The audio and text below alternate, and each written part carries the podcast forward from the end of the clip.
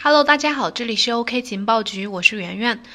这是国庆后呢第一次在节目中和大家见面，好久不见，甚是想念。这次呢还是跟大家聊聊情报和我的分析。今天呢，美国证券交易委员会，也就是 SEC，再次拒绝了 Bitwise 申请的比特币 ETF 的提案。这个新闻可能大家都看过了。人们说呢，这是2019年又一个利好落空。和比特币 ETF 一样啊，Libra 它一路走来也非常坎坷，甚至比 ETF 更惨。最近呢，遭遇到了八方围剿。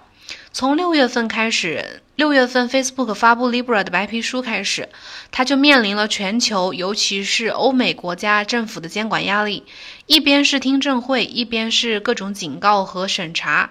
尽管是这样呢，Libra 也还是在继续的推进项目，配合监管机构的督查。但是却是总有一种在夹缝中求生存的感觉。即便业内也有很多人看好 Libra，觉得这是一次数字货币改变全球经济体系的里程碑事件，但是呢，Libra 近来四面楚歌的境地啊，不得不让我们担忧它是否还能顺利出生。我们先来看看第一条，就是最新的动态，就是 Libra 协会成员的退出。上周呢，十月四日左右的时候，Libra 协会创始成员之一叫 PayPal，发表了声明，宣布正式退出 Libra 协会。这给 Libra 带来了一个非常大的冲击。PayPal 在声明中表示，公司决定放弃进一步参与 Facebook 发起的 Libra 项目，会继续专注。自己公司现有的使命和业务重点，他还表示呢，之后会仍然仍然将支持 Libra 的愿景，期待继续就未来合作的方式展开对话。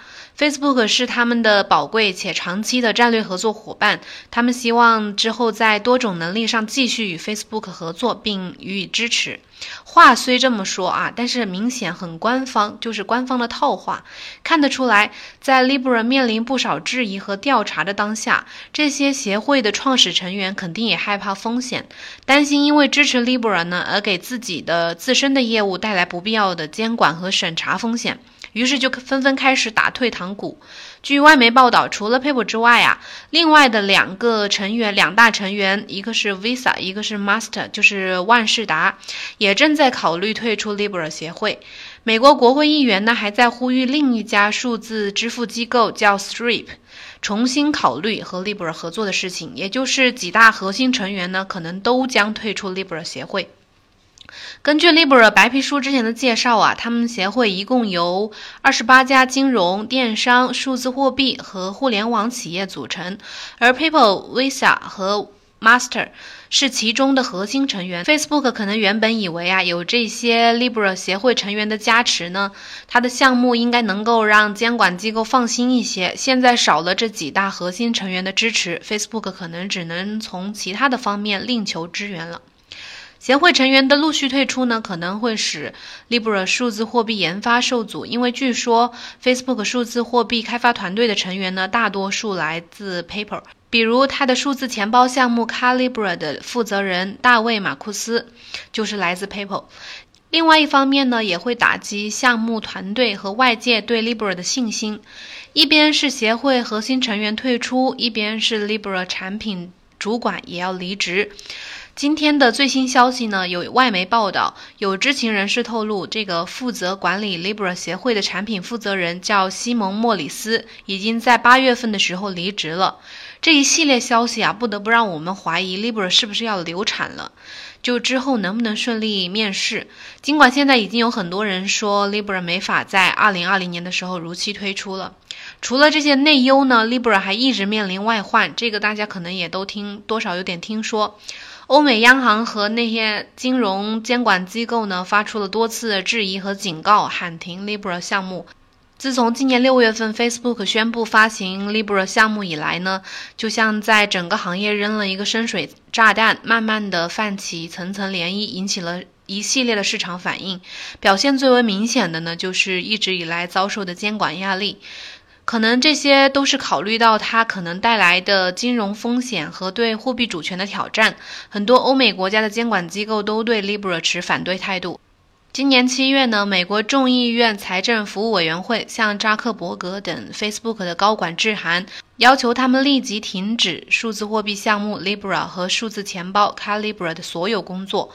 美国总统特朗普呢也抨击了 Libra 的计划，说他可能会助长一些非法的行行为，包括毒品交易呀，还有其他的非法活动。据《华尔街日报》中文网报道呢，欧盟将提出立法来防止 Facebook。这个 Libra 项目破坏欧洲单一货币，并用作洗钱工具，这是迄今为止啊针对 Libra 最严厉的监管措施之一了。他们认为呢，Libra 可能会对欧元构成系统性的威胁，所以无论从金融稳定的角度，还是从保护金融投资者的角度呢，都需要对 Libra 进行更严厉的监管。那么英国的态度可能和欧盟有点不同，他们没有持明确的反对态度，态度比较温和，甚至表示欢迎。最近，英国央行金融政策委员会表示，那个天秤币就是 Libra 那个它的货币，有可能会成为一个具有系统重要性的支付系统。那么，鉴于各个国家对 Libra 的态度存在了一些差异，Facebook 的高管呢？可能之后对策就是可能会选择对 Libra 态度比较温和、监管比较宽松的国家或者地区来推出服务。最后，我们就来看看这个最新的动态。Libra 目前呢，它虽然面临重重难关，但是似乎没有放弃的意思。一方面呢，Libra 的开发人员埋头专注开发主网。截止到目前，Libra 已经发布了多个区块链浏览器，大家可以去那个自己百度查一下。有的项目呢，还把 Libra 测试网整合到了他们的钱包里。Libra 数字钱包开发公司 Calibra 则一直专注在 GitHub 上面开发 Libra Core，就是他们的核心。另一方面呢？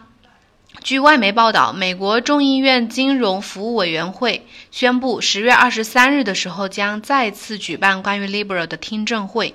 Facebook 的 CEO 扎克伯格将会出席作证，直接回答大家关于 Libra 的其他的这些质疑的问题。那么此前其实已经开过了两场听证会，但是那两场听证会呢，就是七月中旬的那两场，并没有消除国会的这些对 Libra 的疑虑。这次的听证会呢，将会是呃国会针对 Libra 举行的第三次听证会。听证会的主题就是审查 Facebook 及其对金融服务和房地产行业的影响。扎克伯格呢将是这场听证会上的唯一的证人，这是那个他们官方的宣布声明说的。那么不知道这一次 CEO 亲自出席听证会的结果会不会有什么不同？两周之后呢，我们可以关注一下这个结果。还没有到两周，就是大家。时间是十月二十三日。然后，其实对业界来说，Libra 其实算是一个创新性的举动吧。这种建立代际支付网络的初衷其实是很好的想法。那它对那个数字货币的普及和在全球的流通呢，也有非常重要的战略意义。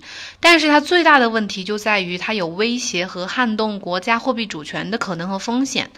就容易被盯上，这就是它作为全球最大的社交平台的优势，也是缺陷的地方。所以监管机构呢会找各种的理由，比如货币安全啊、隐私保护啊，还有反洗钱这种理由来打压和限制 Libra 的发展，这是一种政策导向的结果吧。也是一种必然。那么，所以在现在这种境况之下呢，如果没有更好的对策，或者说是有更好的协调结果的出现的话，那么 Libra 最终我猜测可能就是在小范围内试运行或者是推广，绕开这些强监管体系。不过，这也就背离了 Libra 当初设计的愿景和初衷。到时候呢，就看项目团队如何做抉择了。好了，今天的内容呢分享完了，大家可以点赞，也可以留言发表自己的看法，然后呢可以加我的微信 h u y a l u 零八来私信交流，然后还可以加入我们的粉丝群和大家一起学习。这一期的节目呢到这里就结束了，这里是 OK 情报局，咱们明天再见。